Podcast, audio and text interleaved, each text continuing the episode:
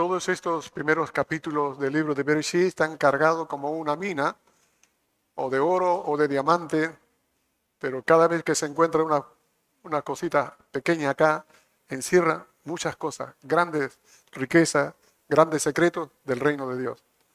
Eh, en esta ocasión, Abraham es el personaje a quien Dios pone la atención donde una serie de cosas que se están suscitando tienen que ver con la vida de él.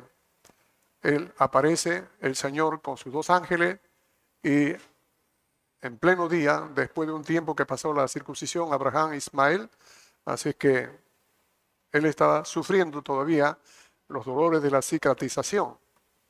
Y estando ya unos días allí y en verano intenso, aparece el Señor y sus ángeles y le invita a su casa, le invita a comer. Y el Señor le dice a Abraham, de acá a un año, tu esposa va a tener un hijo, va a abrazar un hijo y le pondrá su nombre Isaac. Sara se ríe porque le pareció una burla y el Señor hace ver esto con Abraham. ¿Por qué se ríe ella? ¿Acaso hay algo difícil para Dios? Así que esto le hace presente a Sara. Sara quiere justificarse y le reprende, le dice, no, tú te has reído. Ahí quedó. Luego, la otra noticia que el Señor le dice es que va a destruir Sodoma y Gomorra, Atma y Seboín. Y va a estar en la zona de ciudades como Soar allí. Entonces van los ángeles, mientras que se queda el Señor con Abraham, los otros llegan hacia Sodoma y le advierte a lo que salga con su familia porque van a destruir esta ciudad. Una ciudad con una población acostumbrada a la maldad, a la violencia, a la dureza de corazón, a la insensibilidad, a falta de todo tipo de humanidad. En el libro de Ezequiel capítulo 16, a partir de los versos 30 en adelante, nos dice cuál fue el pecado de Sodoma. Muchas veces dice que el pecado de Sodoma y Gomorra ha sido la homosexualidad. En realidad no especifica eso la Biblia de manera puntual. Hace ver que hay eso, pero eso no era lo más grave de todo. Lo más grave era un acúmulo de cosas era la falta de piedad en la gente, la dureza, no había en el corazón de ellos ningún grado de hospitalidad, de ayuda al necesitado. Era malo, era violento. Y cuando vienen los varones de ellos, ellos quieren violentarlo, los quieren violar, los quieren hacer, pero no es porque ellos este, fueran homosexuales. Prácticamente eso era otra parte de su vida. O sea, no es detenidamente por homosexual que los destruyó, era por una suma cosa. ¿Me hago entender? Entonces, algunos han tomado que por la homosexualidad viene el juicio. Es verdad, ese es un pecado más, pero no es lo más, lo más este, distinguido. Hay una cantidad de cosas que tiene que ver con un corazón insensible. En capítulo 16 de Ezequiel ustedes lo pueden ver, así que allí está. Y lo que dice Judas, lo que dice Pedro, es que estos hombres eran impiadosos, eran malvados, eran todo malo. Pero siendo tan malos, tenían las casas más bonitas, los jardines más elegantes. Imagínense, ¿cómo pueden proyectar buen gusto gente de un corazón malo? Hay una cosa que tiene que ver la moralidad con la estética. Y esto es una artimaña del maligno. El maligno no pone a la peor gente para decir esto es un engendro del maligno. El, el, maligno lo que quiere hacer es presentar lo más simpático, lo más bonito, lo más agradable a una persona para que lo sigan. Entonces cuando la gente ve algo que es agradable, que es bonito, es como la miel que atrae a la mosca. ¿Se da cuenta? Es una de las cosas que a veces no tenemos mucho en cuenta. No todo lo que se ve bonito no necesariamente expresa el valor moral. Las eh, culturas actuales, las modas ahora que vienen de Europa, donde los colores, la ropa, la comida, las cosas que vienen, no crean que todo lo que está bonito y de moda sea lo más moralmente bueno. Así que uno tiene que discernir. Y Lot es un hombre que él se golpeaba el pecho porque vivía entre la gente mala, pero él no hacía nada por salir. Pero los ángeles agarran a él de las manos, a la mujer de las manos, a las hijas de él, porque nadie más quería acompañar y lo saca de la ciudad. Y el Señor le dice, a través, el ángel le dice, escapa por tu vida. Viene el juicio, no mires atrás porque todo va a ser destruido. Escapa por tu vida. Esto es algo que es eh, traumático, es alertante, es sumamente fuerte cuando dice, escapa por tu vida. Dios va a destruir todo. No hay nada que va a ser cuidado. Y si tú te quedas acá, también serás destruido. Tú tienes la oportunidad de ser salvo. Ya te hemos sacado hasta donde te hemos sacado. Pero ahora tú tienes que irte. Escápate. Escápate. No vuelvas atrás. Y él tiene que escaparse. A regañadiente y su mujer no. Y ella, anhelando todos los placeres y comodidades que tenía a Sodoma, él miró, ella miró hacia atrás y se convirtió en una estatua de sal. Es la primera mujer salada en la historia de la humanidad. Y Lot siguió. Y terminó de una manera deplorable, perdiendo todo, estando en una cueva, alejándose de todo, en una situación no muy buena. De Lot no se sabe qué pasó con él. No hay registro de cómo murió, ni más para allá, ni si Abraham se encontró con él o él buscó a Abraham de ninguna manera. Pero era un corazón insistente. Él quería más cosas, se alejó de su tío, se fue hacia Sodoma, seguía penetrando hacia ellos. Allí los, los la mujer, vino con otros reyes, los invadió, los venció, se los llevó cautivo. Y luego Abraham los rescató y él volvió otra vez a Sodoma. Y estando allá en medio de la podedumbre moral, se quedaba con toda su familia, permitió que su esposa, sus hijos estuvieran condescendiendo con este sistema de vida y luego se afligía, no tenía capacidad para mandar en su casa, no tenía capacidad. Tal es así que cuando el Señor le dice, el ángel le dice, vete, él no se va. Desde el atardecer que encuentra con los ángeles, le da comida, que en la noche está tantas horas de la noche, los ángeles finalmente, cuando ya rayaba el alba, que es como a las 3 de la mañana, han estado horas hablando y los ángeles dice, tienes que salir, Lot no sale. Y le dice, escápate. Y ya rayaba el sol, o sea, ha pasado toda la noche.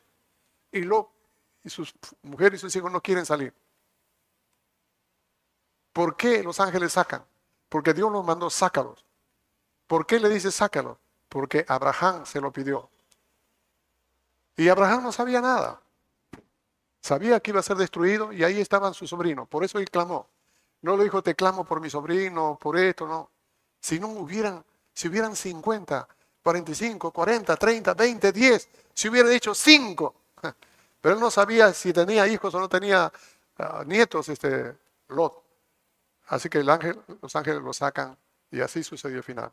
Capítulo 21, como habíamos dicho, Abraham sigue con su camino de mentira y Dios tiene que tratar con este siervo de Dios. Así que él se escapa, por decir así, encuentra una zona en Gerar, allí con los eh, filisteos. Y en esta comunidad filistea todavía no eran las que posteriormente se volvieron salvajes y malas. Estos todavía sean un poco sociables, amigables. Y Abraham ah, fue, por allá con su familia y le dijo a Sara, di que eres mi hermana. Así que los hombres de Abimelech vienen a, ver porque por parte de la tierra de Abimele estaban ellas acercándose y le pregunta quiénes son. Le dice Abraham, ella es mi hermana, una mujer hermosa. Le dicen todo esto a Abimele. Abimele se entera de que esta mujer que viene con Abraham era la hermana o pariente de, de jeque este y era muy hermosa, así que la toma para sí. Y estando ella en el harem de este rey, Dios hace una cosa. Dios sabe lo que está pasando y saben lo que va a hacer Abraham. Pero como Dios hizo una promesa, llamó a Abraham y cuando lo llama, trata con Abraham, entonces también trata con la mujer. Así que en los intentos que él trata de, de defenderse y cuidarse a su manera, Dios los está cuidando y protegiendo. ¿Cree Abraham que Dios no lo va a cuidar de esta manera entre ellos? Pero Dios sí lo está cuidando en todo. Y él arriesga a su mujer, pero aún así Dios lo sigue cuidando.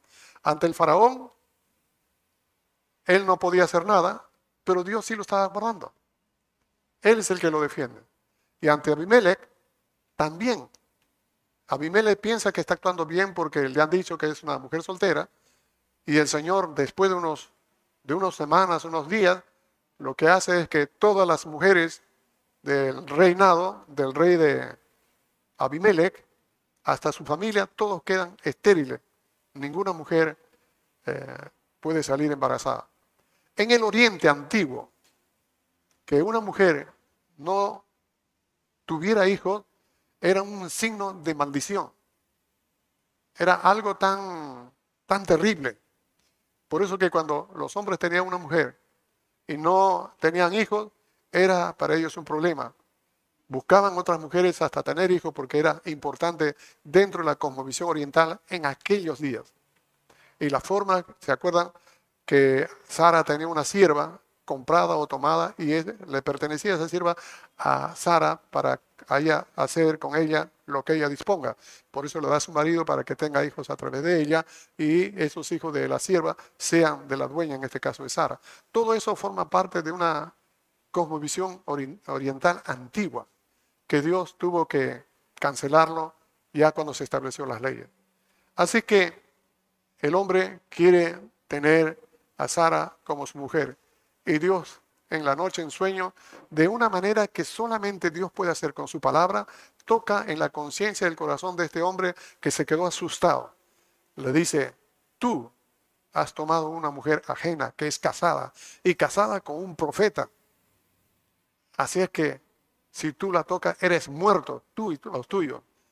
Y él dice en su sueño, Señor, pero tú sabes que yo no sabía, a mí me han dicho que ella es mi hermana y ella también me dice, no es mi hermano, por eso yo con sencillez de corazón la he tomado.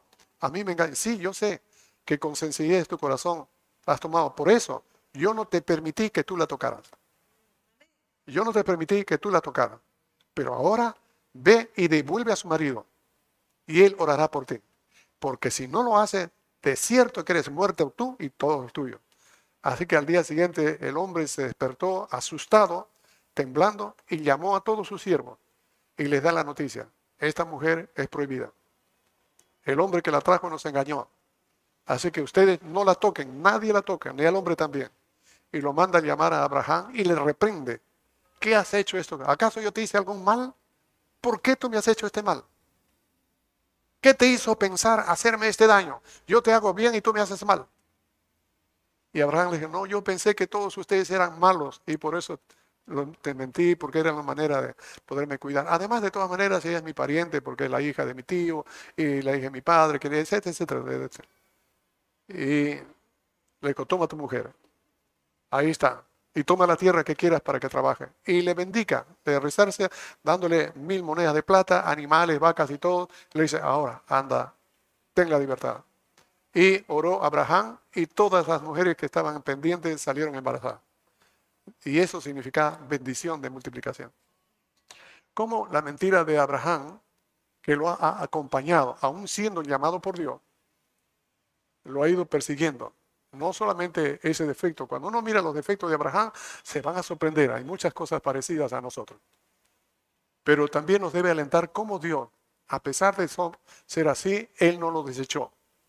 Él lo llamó a pesar de todos sus defectos. A pesar de los vicios y las cosas que había arrastrar después, a pesar de ello, Dios lo había elegido. A veces nosotros somos tan severos, más severos y más santos que Dios.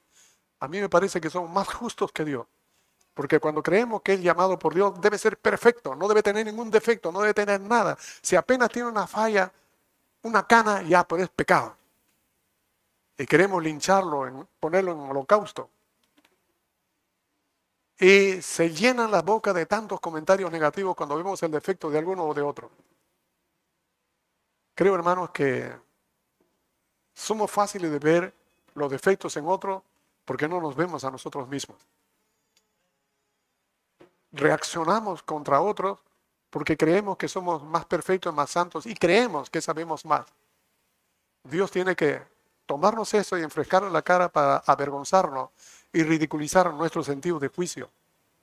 Por eso que no debemos juzgar rápidamente, porque con el mismo juicio con que a veces nos atrevemos, otros lo van a hacer peor con nosotros. Tenemos que tener sumamente cuidado. Pero Dios toma esos defectos y con esos mismos defectos que nos hacen caer, con esos mismos defectos van a hacer fortalecer nuestra vida. El proceso, no se los voy a decir ahora, porque alguno lo puede tomar de otra manera. Pero es muchas veces la terapia que Dios hace es usar nuestras áreas débiles para fortalecerla a través de los mismos defectos. Como que si entregamos nuestras vidas al Señor, con todo nuestro corazón y con todo nuestro ser. Y al hacerlo, esa, esa vida le pertenece a Dios. Porque se le ha entregado al Señor con todo nuestro corazón, entonces quiere decir que esa vida ahora le pertenece. Si yo le he entregado mi vida a Él, entonces mi vida la pertenece a Él. Eso no significa que yo no voy a sentir nada, que no voy a tener tentación, no. Voy a sentir lo mismo que antes. Voy a tener las mismas debilidades que antes. Voy a tener las mismas presiones que antes. Sino que ahora mi cuadro es diferente que antes. Antes, si yo caía constantemente, era normal, porque era forma parte de mi vida, en cualquiera de los defectos. Pero ahora que soy el Señor, ya no. Ahora mi vida le pertenece a Dios. Y lo que yo practicaba antes, al practicarlo ahora, ya no corresponde. Porque yo estoy dejando que mi cuerpo, mi vida, haga lo que antes a mí me pertenecía, pero ahora no, ahora yo le pertenezco a Él. ¿Me hago entender? Por lo tanto, lo que hago ahora ya no viene a ser correcto si yo antes lo vivía como algo normal. Porque ahora esta vida ya no nos pertenece, es del Señor. Pero si por la debilidad y la constancia estoy en eso a menudo, entonces al haberle entregado esto al Señor, Dios ahora tiene que tratar esa parte. Y va a tratarlo tantas veces en esa, en esa área débil hasta que se fortalezca lo que debe fortalecer la obediencia, el temor y la adaptación de nuestra vida al, corazón y al carácter de Dios. Es como un brazo o una pierna, un día se rompe y al romperse hace el proceso de curación. Y una vez que se sueldan los huesos, esa parte se hace como una especie de callo y más fuerte. De manera que ahora este brazo roto es más fuerte que el otro brazo no roto. Me hago entender cómo una rotura puede a veces al curarse fortalecerlo más que el otro que no se rompió. Entonces Dios tiene que romper esas partes de nuestras vidas. Y tiene que llevarnos a nosotros al llanto, al clamor, a la desesperación y a la decisión de no volver a hacer lo mismo. Y cuando incurrimos en los mismos, viene otra cosa peor. Hasta que uno empieza a tomar medidas y decir, ya no, ya no. Y cuando una vez más se asoma la posibilidad de pecar y ya uno se acostumbró a ello, entonces no, no, por ahí no, mejor no. Es la manera como muchas veces Dios tiene que tocar. Esto que veo de Abraham, para mí hace muchos años, cuando lo entendí, me ha servido. Por eso que aún hasta ahora hay muchas cosas que todavía arrastro, muchísimas cosas de la vida pasada. Pero ahora ya sé que cuando se acerca, hace poco, hace poco nomás, ya, cuando se acerca, se acabó. Ni más quiero pensar en eso porque ya sé lo que me va a venir. Hermanos, Dios tiene una manera de tratar con cada uno de nosotros. Con esto quiero decirle que así como ustedes, yo también tengo que ser tratado. Algunos no han descubierto todavía este detalle, ya Dios se encargará. Pero sepa que si usted entregó su vida al Señor, usted no va a quedar igual. Y si tiene que aprender esto a las buenas, hágalo y apréndelo a las buenas. Porque el Señor se lo va a hacer aprender a las malas. Por ejemplo, por eso yo siempre le decir, es mejor que usted se lo dé con el corazón que el que el Señor se lo quite. ¿Por qué? Porque usted le pertenece al Señor. Y Él quiere que usted sea santo, sea recto, sea justo, sea sabio, sea grande, sea bendito y que pueda bendecir a otras personas. Porque para eso lo llamó, para ser un pueblo celoso de buenas obras, para Dios. Así que este es uno privilegio. Este capítulo, del capítulo 21 del nacimiento de Isaac de Sara, es porque Dios le dijo a Abraham que su esposa va a tener un hijo al año siguiente. Ella no lo creyó, pero así fue. Al año siguiente, Sara salió embarazada y nació Isaac. Y se fueron de risa, y es el nombre de Isaac, risa. Pero en este caso de la mujer tsunamita, es una mujer también importante, una mujer de mucho dinero, y su esposo también, pero su esposo era viejo. A esta mujer, el profeta Eliseo, cosa que por primera vez se ve en la Biblia, que dice varón de Dios. Este profeta era un varón de Dios. Esa palabra para mí es la primera vez que se ve en la Biblia varón de Dios. Este es un profeta llamado varón de Dios. Y le dice a esta mujer, de acá a un año tú vas a abrazar en tus manos un hijo de tu vientre. Ella, ella, incrédula de, casi como una burla, dice, no te hagas burla de tu sierva, le dice, el año que viene vas a ser mamá. Y ella dice, porque Jesse le dijo, mira, esta mujer es rica, tiene de todo, pero no tiene hijo. Y su marido ya es viejo, es otro Abraham. Y es otra Sara, un par de viejos. Y Eliseo, varón de Dios, como el ángel dice, el próximo año vas a tener un hijo. Así sucede.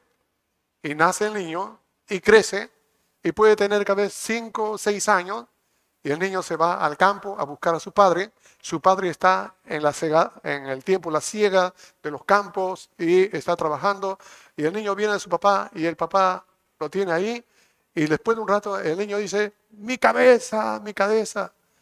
Y esto es algo que me hizo pensar, ¿qué es lo que quiere decir? Y el padre le dice, llévenlo a su madre, ella se encarga. Así que los criados toman al niño, se lo llevan con dolor de cabeza a la madre, la madre lo tiene, y lo tiene desde la mañana hasta mediodía en las rodillas y se le muere el niño. El padre sigue en el campo, en la segadera, y la madre ve a su hijo muerto y lo sube al cuarto donde habían preparado para Eliseo, el profeta. Es interesante. Esta mujer lo ve a este profeta que es un varón de Dios y después de un tiempo le dice, él es un varón de Dios. Y cada vez que este varón de Dios viene ah, hacia la ciudad para ministrar, para hablar y todo ello, ella dice, preparémosle una casa, invitémoslo siempre a comer, y le invitan, le insisten y él siempre viene a comer ahí en la casa, pero esta vez le preparan un cuarto, un cuarto para que cada vez que él pase ahí se hospede. Y ese cuarto le ponen solamente cuatro cosas, una mesa, una cama, una silla y un candelabro. Lo indispensable para un profeta de Dios. No le ponen una piscina, no le ponen una televisión, VH, no le ponen nada, ni computadora, solamente su mesa, su silla, un candelabro, una cama para dormir y si tiene los rollos de la Torah para leer. Lo indispensable, no necesita más. ¿Qué le parece? Todo lo demás son accesorios que son importantes, valiosos, útiles, pero no es lo indispensable. Así que este hombre, al cumplir esta profecía, se va a un lugar llamado el Monte Carmelo. No se sabe en qué parte, pero ella estaba en una zona que estaba más o menos entre 30 a 40 kilómetros de distancia. Y sube a la cama del profeta, deja al niño muerto y va donde su marido. Y deprisa va su marido y le dice, prepárame un criado con un asna para ir deprisa a buscar al, al varón de Dios, al siervo, a Eliseo. Y el, y el esposo le dice, pero ¿para qué vas a buscarlo? Si no es cabeza de mes, o sea, primer día de mes, y tampoco es Shabbat, no es día de reposo, ¿para qué vas a ir a molestarlo? ¿Es que el padre no sabía que su hijo había muerto? ¿Es que el padre no le preguntó por el hijo si había estado muerto, vivo, qué le pasó con eso? Solamente ve a la madre desesperada, apurada, y la madre que le dice, paz. No le dice otra cosa, paz. E-, esa es una manera de decir, mira, yo quiero la ayuda inmediata. Manda a tu hija que me traiga un asna. Yo tengo que ir pronto hacia el profeta, porque lo que está necesitando ahora es urgente, una ayuda, y urgentemente ir allá. Y cuando dice, pero ¿para qué si no es cabeza de mes? Y eso significa que cada cabeza de mes, o primer día del mes, se tenían que reunir dentro del templo, porque ahí se establecían los programas y las cosas que así habían, de ser del primer, día, del primer día, desde el primer día del mes para todos los días continuantes. Y el, el hombre era un hombre que siempre estaba pendiente de ello. Y como no era un día así, entonces, ¿para qué lo molestas? Y cada vez primera de mes siempre estaba el profeta viniendo para enseñar y todas esas cosas. Como no era, no iba a venir. Y como no iban a pasar, no iban a aprovechar. Entonces, este hombre dice, ¿para qué vas a molestar al profeta si no es el tiempo que él viene para aprovecharnos? Y ahí dice, yo necesito, en otras palabras, yo necesito ahora, no para una fecha después. Y cuando dice, no es ni siquiera de reposo, entonces ella le dice, pa, ¿sabe qué estaba diciendo? Dice, no, no discutas, no, no quiero discusión. Yo no vine para que tú me des explicación. No vine para que tú me digas, yo necesito la ayuda ahora. ¿Me hago entender? A veces hace cosa, un tiempo fuimos con mi hermana a comprar una computadora a, una tienda grande y ella compra una computadora y cuando llega a casa la prueba una, laptop, no tiene muchas capacidades. Entonces eh, yo le digo, vamos, ahí donde le llegamos, y le dice, esta máquina no tiene la capacidad, no, pero señor, y comienza a justificar y a darle explicación, no, pero usted y lo otro, que finalmente yo escuché y le dije, mira, amigo, sé sabio. Ella compró una, una sí, pagó tanto, sí. Ahora ella lo que está teniendo es que esta capacidad, esta, esta no tiene la capacidad que esperaba. Sí, pero ella compró. Mira, si ella quiere algo más capaz, tú di, esta computadora es de acuerdo a lo que usted me pidió. Este es el costo. Pero si usted quiere una de mayor capacidad, esta de acá. Mire esta capacidad tiene, pero cuesta un poco más. Así que eso es lo que tienes que hacer. Saca otra computadora más capaz, que esto le pueda ayudar. Porque nadie ha pagado miles de soles, nadie paga miles de soles por una explicación. Paga miles de soles por un objeto que quiere. Y acá no estoy queriendo una explicación. Lo que quiero es una laptop. Así que no pierdas el tiempo. ¿Me hago entender? Esto es lo que está tratando de decir la mujer al marido. Porque el marido está tan afanoso de su trabajo que no quiere que le molesten a nadie ni le moleste a él. Por eso es que dijo, este hijo está con dolor de cabeza, que se vaya a su madre. ¿Qué es el dolor de cabeza? ¿Sabe qué? Eso ni el padre tenía idea. Es la insolación. Cuando un niño está, cuando una persona vive en la ciudad, en la, por ejemplo, aquí en la costa, uno puede salir al aire, al y hay sol, y le puede quemar un poco la cabeza, porque acá la presión atmosférica, el ambiente y toda la condición climática no es la misma como el espacio libre de la serranía. Allí en pleno día de sol en la serranía, los rayos solares son más directos que los que están acá. Y cuando llega a una cabeza, sobre todo de un niño que no está cubierto, lo mata con insolación. Así es. Se hincha todos los nervios, llega a afectarse y lo lleva a matar. Y en este caso eso fue lo que pasó con este niño. Y el padre no le importó. Es increíble. Así que la mujer va corriendo, se encuentra, le dice al, al criado, el criado tiene que venir atrás con una especie de palo con aguja para hincar al asno y el asno camina en ritmo a cómo le iban hincando. Y como la mujer quería que vaya a prisa, el criado tenía que ir y arrear al asno para que vaya más a prisa. Y le dice, no me detengas por nada, no me detengas por nada, a menos que yo te diga, aquí detente. Así que eso es toda la consigna que tiene. Y la mujer corre, corre, y en eso el profeta Eliseo le ve a la distancia y dice, esta es la mujer tsunamita. Ve a ella y pregúntale cómo le va a él, a su marido, a, su hijo, a sus cosas, qué es lo que quiere. Entonces va Jesse, el mayordomo del profeta, y le dice, ¿le va todo bien? Y ella dice, va bien, sigue camino. Qué raro. Ella está cargada por la muerte de su hijo y le dice, va bien, sigue nomás. Y cuando llega hacia Eliseo, ella se tira a los pies Jesse quiere levantarla y dice, no, no la toques, porque es una mujer que está muy abrumada su alma, pero Hashem no me ha, no me ha revelado por qué está así. Y ella le dice, tú sabes bien que yo no te pedí hijo, tú hiciste todo ello, yo no te hice así, ahora mi hijo ha muerto. Así que el profeta le dice, toma mi báculo a Jesse y ponle en el rostro del niño allá en cama. Y ella se queda con Eliseo, le dice, no te dejaré, vive mi alma que no te dejaré. Y le dice a Eliseo, y Eliseo recién se levanta, vamos, y va con la mujer a la casa. Y en el camino se encuentra con que Jesse había regresado. Le dice, hice como tú me dijiste, le puse la vara en el rostro del niño y no respira, no dice nada. Y Eliseo dice, ¿por qué Dios no me respondió? ¿Por qué no me reveló? Y cuando llega, lo deja todos afuera y él se queda en el cuarto, ora al Señor y luego se echa sobre el niño, pone los ojos frente a los ojos, la boca en la boca del niño, las manos en la mano y él se echa en el cuerpo del niño. El cuerpo del niño ya está muerto. Y él se echa sobre el niño y ahí se queda. Y el cuerpo caliente de él va calentando el cuerpo muerto del niño. Luego se levanta, da vuelta orando al Señor. De nuevo, otra vez se echa por un buen rato hasta que el niño empieza a estornudar, a toser y abre los ojos y revive. Manda a llamar a la mujer, le dice, toma a tu hijo. Y ella se fue contenta.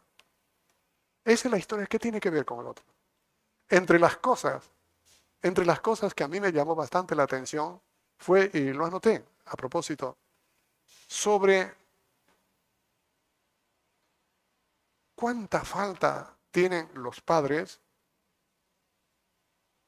de tener una plena armonía y comunión con la madre para criar un hijo. Las madres por su forma de ser, afectiva, sensible, sentimental, brindan todo su, vida, su cariño al hijo. ¿Se han dado cuenta cuando una pareja está casada por primera vez son dulces los dos, lindos, hasta que empieza a tener su primer bebé? Una vez que tiene el primer bebé, ya la esposa toma en primer lugar al hijo y no lo toma en cuenta el esposo. Por eso muchas mujeres, cuando ven a los hijos, le dan toda la atención al hijo y ya no al marido. Y al final, las mujeres quedan cantando como Laura Pacine, Pausine, como se fue, se fue. Porque dejan al marido, porque cambian su atención por el niño. Es muy entendible el afecto tan fuerte de una madre por los hijos. Pero ¿qué hacen los padres? Los padres como este hombre como el caso del esposo de la mujer tsunamita, no le da importancia. Su hijo ha venido. Él está contento porque es su hijo en la vejez. Y está contento hasta cuando ve que él está gritando del dolor y dice, llévelo a su madre, que se encargue de ella. Yo estoy ocupado en mis trabajos. Y se queda en el trabajo. No hace nada por su hijo. Y la mujer lo tiene en sus brazos hasta que se le murió. ¿Qué tiene que ver eso con Abraham? Abraham lo mismo. Abraham tenía a su hijo Ismael tal vez por su hijo, por lo que fuera, pero llegó el momento cuando nace Isaac. Nace Isaac y finalmente es Isaac. Ahora él tiene dos hijos. Uno es Isaac, el otro es Ismael. Y resulta que él no se da cuenta, o no mira, o no quiere tomar en cuenta cómo un muchacho de casi 16 años está haciendo algo que no es bueno contra un niño de dos años, casi tres años. Su medio hermano Isaac. Y cuando la madre, que sí mira con detenimiento y sensibilidad a su hijo Isaac, nota algo que hace Ismael, lo dice a su esposa, echa a esta mujer y a su siervo, a tu sierva y a su hijo, porque no heredará mi hijo con Isaac mi hijo. Su hijo no va a heredar con mi hijo. Y esto le pareció grave a Abraham. Él quería ser padre de multitudes y pasaba por alto las cosas de su hijo mayor. ¿Sabe? Yo no pude ah, comprender muy bien esto hasta que me fui al hebreo. Y dice que la palabra que en el hebreo se traduce en el español que dice y se burlaba. La palabra que está escrito en el hebreo es zahar, que es una raíz de la palabra Isaac, risa, ambos de risa. Y esta palabra tiene tres connotaciones. Uno quiere decir risa, una especie de de risa, pero burlona. Una risa un poco, no sé si exagerada o algo así, pero es una risa espontánea que nace o de agrado o de envidia. Y la manera como lo hacía es una actitud contra Isaac, un sarcasmo, una burla, una cosa hiriente. Pero la otra palabra que también ah, se deriva de la palabra sahat es caricia. Pero caricia no es una caricia simplemente, es la misma palabra que se escribe cuando Abimelech posteriormente ve a Isaac que está acariciando a su esposa rica, pero la connotación no es una caricia, es sensual. Es una caricia sensual. Esto es lo que estaba haciendo ah, Ismael con un niño, haciendo una especie de insinuaciones sexuales asquerosas a un pequeño. Pero la otra aseveración tiene que ver con una palabra de perseguir, insistir, seguir, detrás. O sea, no solamente dice, no lo haga, sino insiste, insiste en cosas así. ¿Me hago entender? En otras palabras, cuando Sara ve a Ismael que le estaba haciendo acto su seno y él se reía y cada rato se lo hacía, un joven de 16 años a un niño de casi 3 años, ¿cómo lo puede ver esta mujer? ¿Y cómo lo vio Abraham? No lo vio bien. Y tampoco lo vio bien Dios. porque Sara le dijo a él, echa a esta sierva de su hijo. Y él se escandalizó. Abraham se escandalizó. El siervo de Dios, el elegido de Dios, él se escandalizó.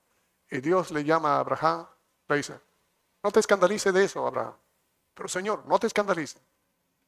Hazle caso en cuanto dijo a todo lo que dice la mujer, la voz de tu esposa. Échala. ¿Qué le parece? Entonces Abraham al día siguiente la preparó, le dio de pan, agua y le dio a su hijo, váyanse. Y así terminó el asunto. Yo me puse a pensar qué es lo que había sucedido con la mujer a mitad. Y luego ella va donde el profeta y el profeta hace exactamente lo mismo que el, el marido de esta mujer. ¿Sabe qué? La mujer está necesitada y el profeta le dice, ve tú anda, ponle esta varilla. también delegada. ¿Qué le parece? ¿Me estoy haciendo entender? Como que estos tres hombres tienen una cualidad de no asumir un papel importante de su vida y delegarle a otros el aspecto que se supone que es para las mujeres o para otros. Por eso es el énfasis que tengo esta mañana de decir algo a los padres más que a las madres a los padres hasta qué punto uno se ha comprometido en dar a los hijos la vida y la formación. Ahora, cuando se va, este, eh, Jesse le dice Eliseo a Jesse, si vas por el camino, no saludes a nadie. Y si alguien te saluda, no le contestes saludo. ¿Se han dado cuenta? Pues bien, tiene que ver mucho con el tiempo y la vida. Es tanto la premura que ella no quiere discutir con su marido. Es tanto la premura que ella no tiene por qué detenerse en el camino porque lo que necesita ella es urgente, por eso no para nadie. Lo mismo le dice a Jesse, si tú ves a alguien, no te quedes a saludarle. Y si alguien te saluda, no le responde el saludo. ¿Sabe por qué? Porque culturalmente hablando, en aquellos días, saludar a una persona a otro que se encontraba en el camino se tardaba media hora en saludarse. Era cultural.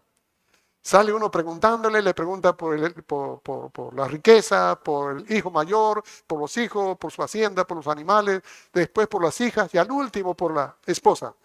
Y después le toca al otro respondiendo el saludo de esa manera. Se tardan como media hora. Por eso Eliseo dice, no te den el camino, sigue de frente.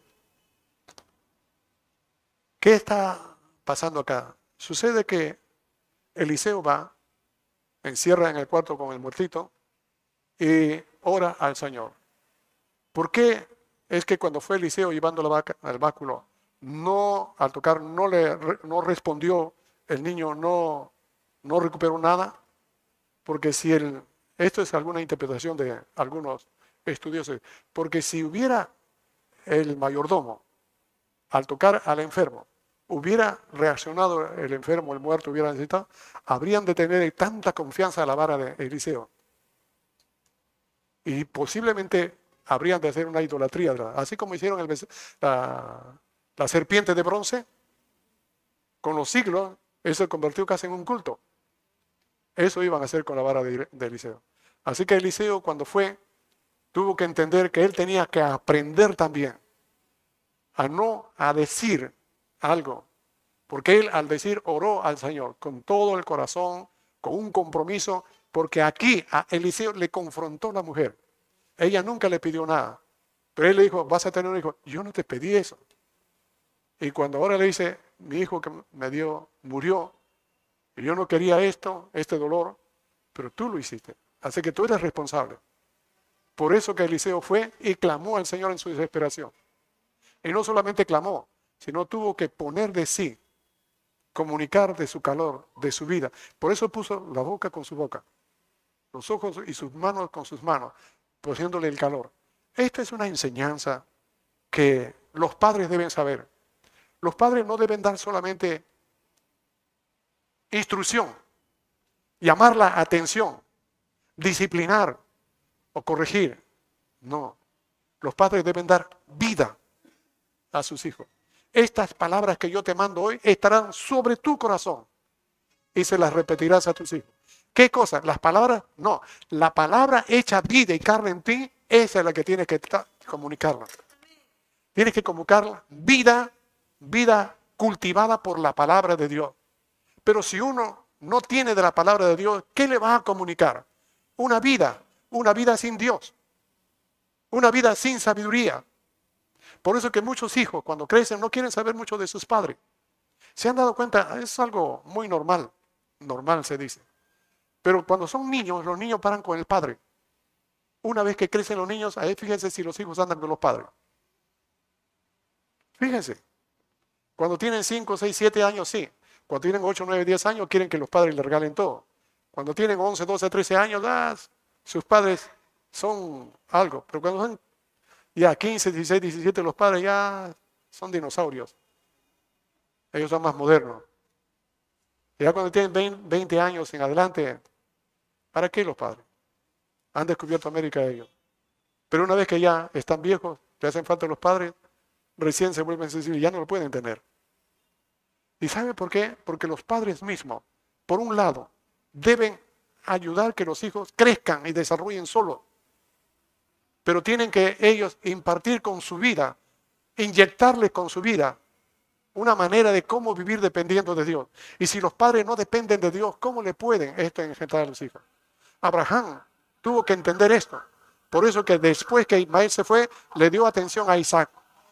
Y cuando Dios le dijo a Abraham, ofréceme a tu hijo un holocausto, Abraham se llevó a su hijo. ¿Y saben cuántos años tenía Isaac?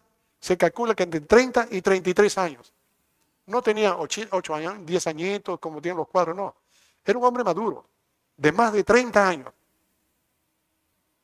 En en el día que Abraham le dice, vamos hasta el monte Moría, el Señor me ha dicho que tengo que hacer una ofrenda al Señor. Ah, ya, muy bien. Y se va, Ismael, Isaac agarra su leña, carga y se van con su padre y dos siervos. Al llegar a esa ladera del monte Moría, después de tres días, ellos caminan y Isaac le dice, padre, acá están las leñas, el fuego. ¿Y dónde está?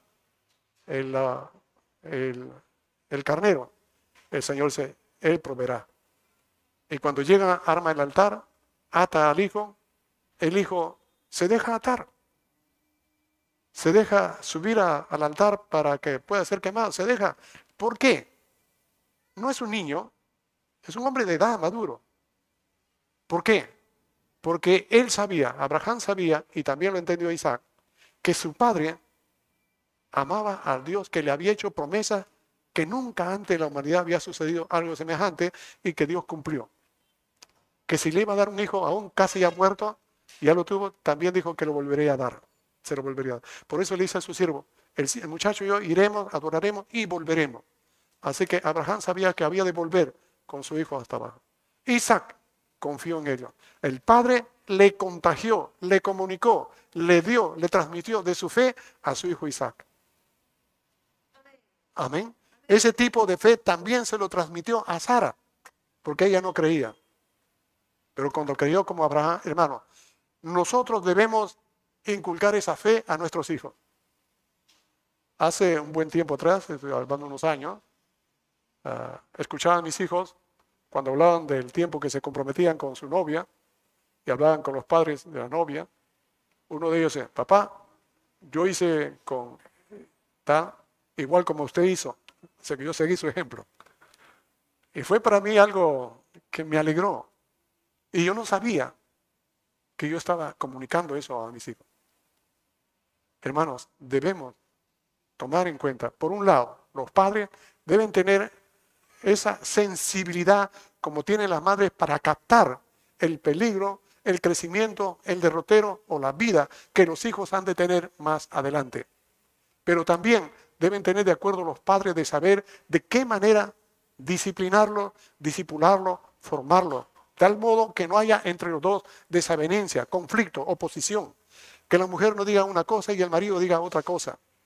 Que aunque no les guste a ninguno, si es algo bueno, entre los dos tienen que ponerse de acuerdo para que tanto como ella y él, al decir una cosa, los hijos sepan que los padres están de acuerdo. Decía ayer a un hombre casado, hace poco, una de las cosas que tienes que cuidar es, cuida más a tu esposa que a tus hijos. Se sorprendió. Sí, le al decir cuida más a tu esposa que a sus hijos, no estoy diciendo que descuida a tus hijos de ninguna manera. Lo que estoy diciendo es que para proteger a tus hijos, para que ellos críen de manera estable, segura, confiable y armoniosa, tú debes cuidar a tu esposa, tratarla y estar de acuerdo con ella para que tus hijos vean cómo tú defiendes a tu esposa, cómo tú cuidas y así la respeten a ella como te respetan a ti. Y cuando los ven a los dos juntos, ellos crecen con confianza, crecen estables, crecen equilibrados, porque están ahí. Pueden tener los padres desavenencias, es normal que pueda haber, porque así es, gracias al Señor. Si fuera todo así sin desacuerdo, nunca maduraría. Pero que esto no conlleve a una división y a una unas diferencia entre los hijos y los padres. Debe haber una unidad, pero un sentido de respeto que debe haber entre los hijos y los padres. Aunque hayan confianza, familiaridad, juega, eso significa que hay integridad, pero no necesariamente que no haya responsabilidad y respeto. Así que hermano, como padres tenemos una gran tarea. Así como Abraham tuvo que aprender a escuchar a su esposa por el bien de su hijo Isaac, también este hombre tuvo que aprender de su madre, y hasta el profeta tuvo que aprender. Y el hombre no era cualquiera cuando dice, ah, no es día de luna nueva, ni tampoco es día de reposo, significa que era religioso, trabajador, religioso de edad, pero insensible. ¿Se ha dado cuenta? La religiosidad no lo hace sensible a alguien. Es una responsabilidad de cada uno frente al Señor. El profeta puede tener un ministerio. Imagínate semejante influencia. Él era un varón de Dios. No era un profeta del montón que hay por ahora. Era alguien cuando lo ve a la gente, sabe que es un varón de Dios. Y cuando le dice a esta mujer, ¿qué quieres que haga por ti? ¿Quieres que hable al rey? Imagínese, ¿quieres que hable al rey? ¿O quieres que le hable al alto general por ti? Imagina, ella, no, yo soy de una buena familia. Imagínate. O sea, la influencia de este profeta era tal que el rey y el alto general militar le podían hacer caso a él. Ahora alguien dice profeta que ni siquiera la gente le hace caso. Hermano, pero eso no significa que uno esté preparado para ser padre. Ser padre no es solamente engendrar hijos. Criarlo no es simplemente darle que comer, ropa y colegio formarlo. No es solamente dar instrucción, es hacerlo también humano, con uno mismo. Pero si uno está lejos de Dios, ¿qué va a hacerlo? Pero Dios lo va a usar. Hay algunas cositas que me hacen pensar, para terminar, es Ismael y los hijos de Lot.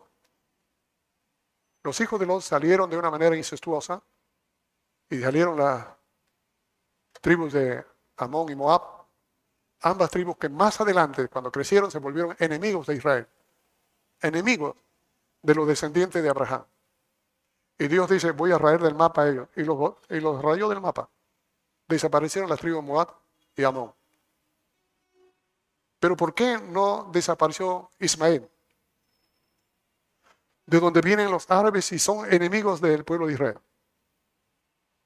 ¿Se han puesto a pensar ustedes? Si es que han pensado alguna vez. Yo me puse a pensar. Y esto tiene que ver con la voluntad de Dios.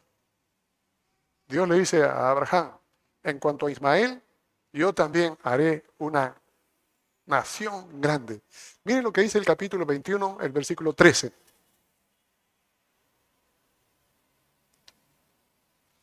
¿Por qué no? ¿Lo tienen? ¿Qué dice?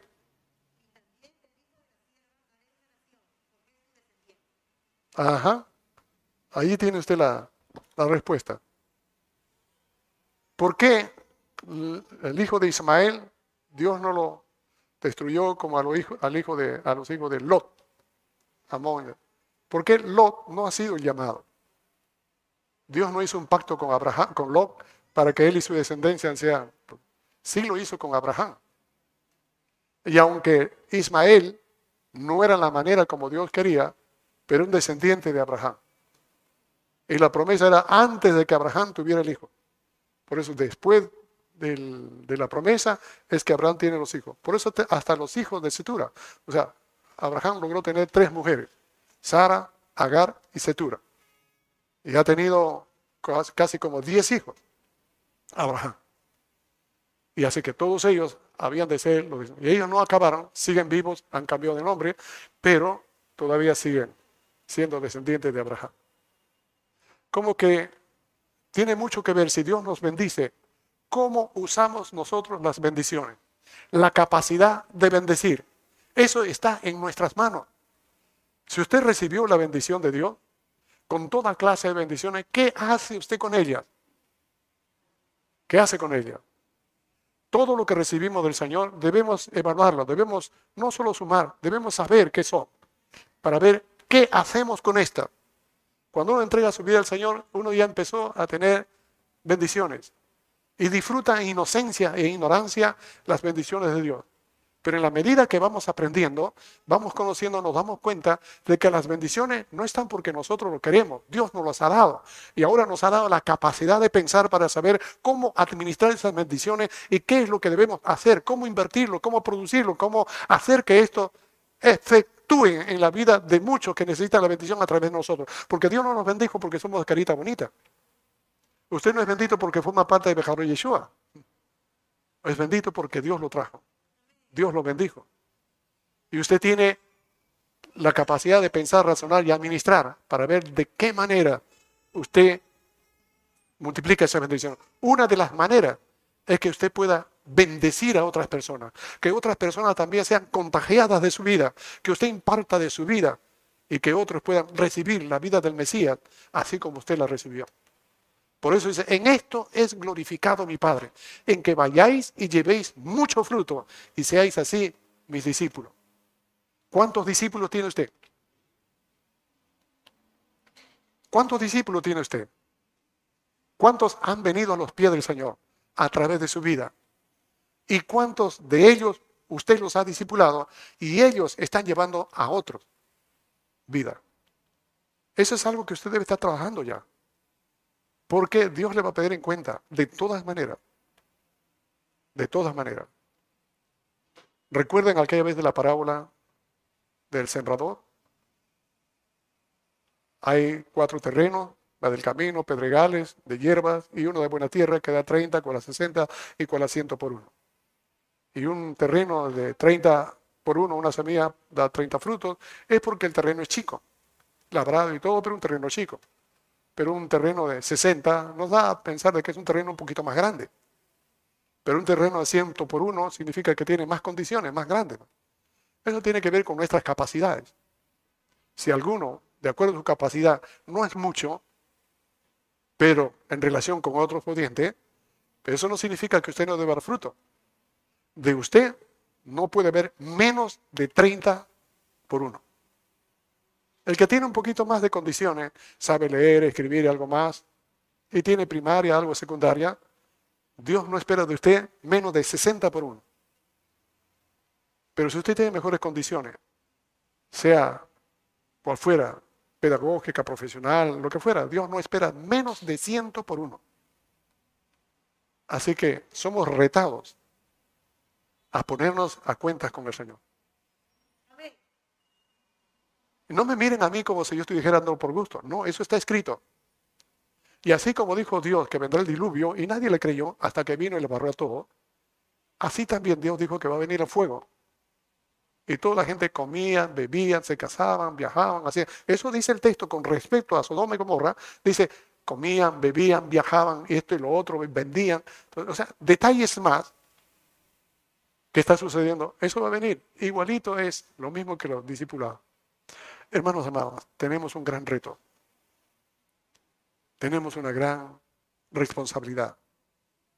Porque somos benditos del Dios Altísimo. Lo que tenemos que hacer no es golpearnos el pecho y clamar desesperados, arrepentidos. No, no hay tiempo que perder. Hay que seguir. Hay que seguir. Ora al Señor, pida que el Señor le ayude a usted a avivar el, fuego del don de fuego que Dios ha puesto en su corazón y vaya y hable del Señor. Sea partícipe, bendiga a otro. No espere que alguien le llame para que usted predique, no, olvídese de ello. Imparta con su vida, con su forma de ser. con su manera de tratar. Mire, hace algunos años se llegó a un pueblo, a un pueblo donde la gente vivía peor que un paupérrimo. Un paupérrimo vivía mejor. Y llegaron a ese pueblo para evangelizar con folletitos.